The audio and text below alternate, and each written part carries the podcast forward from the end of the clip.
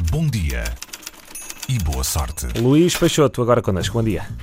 Bom dia, e hoje com uma história sem trapaças. Não é novidade que a série da HBO fez disparar o número de turistas que visitam Chernobyl e se muitos se arriscam na zona da central nuclear, onde há 33 anos ocorreu o desastre que assustou o mundo, seja para tirar uma selfie ou simplesmente para ver o que sobra da cidade, agora há uma nova atração que garante um grupo de cientistas britânicos não tem riscos para a saúde.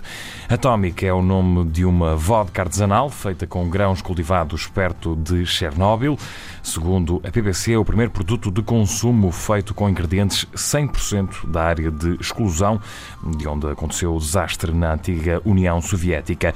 A vodka artesanal Atomic tem grãos de centeio e água de Chernobyl e, na verdade, trata-se de uma experiência feita por investigadores que querem medir a quantidade de uh, radioatividade que se transfere para as culturas cultivadas na região.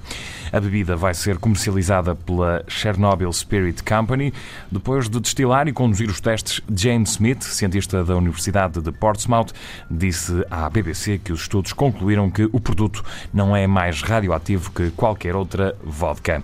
O melhor é mesmo provar ou não, a febre, a febre, turística de Chernobyl, segundo a agência eh, Reuters, sentiu nos últimos eh, três meses um aumento de 40% em relação ao ano passado, com eh, muitas críticas a turistas que visitam a zona de Chernobyl. O produtor da série Chernobyl, da HBO, já pediu respeito pelas vítimas da tragédia.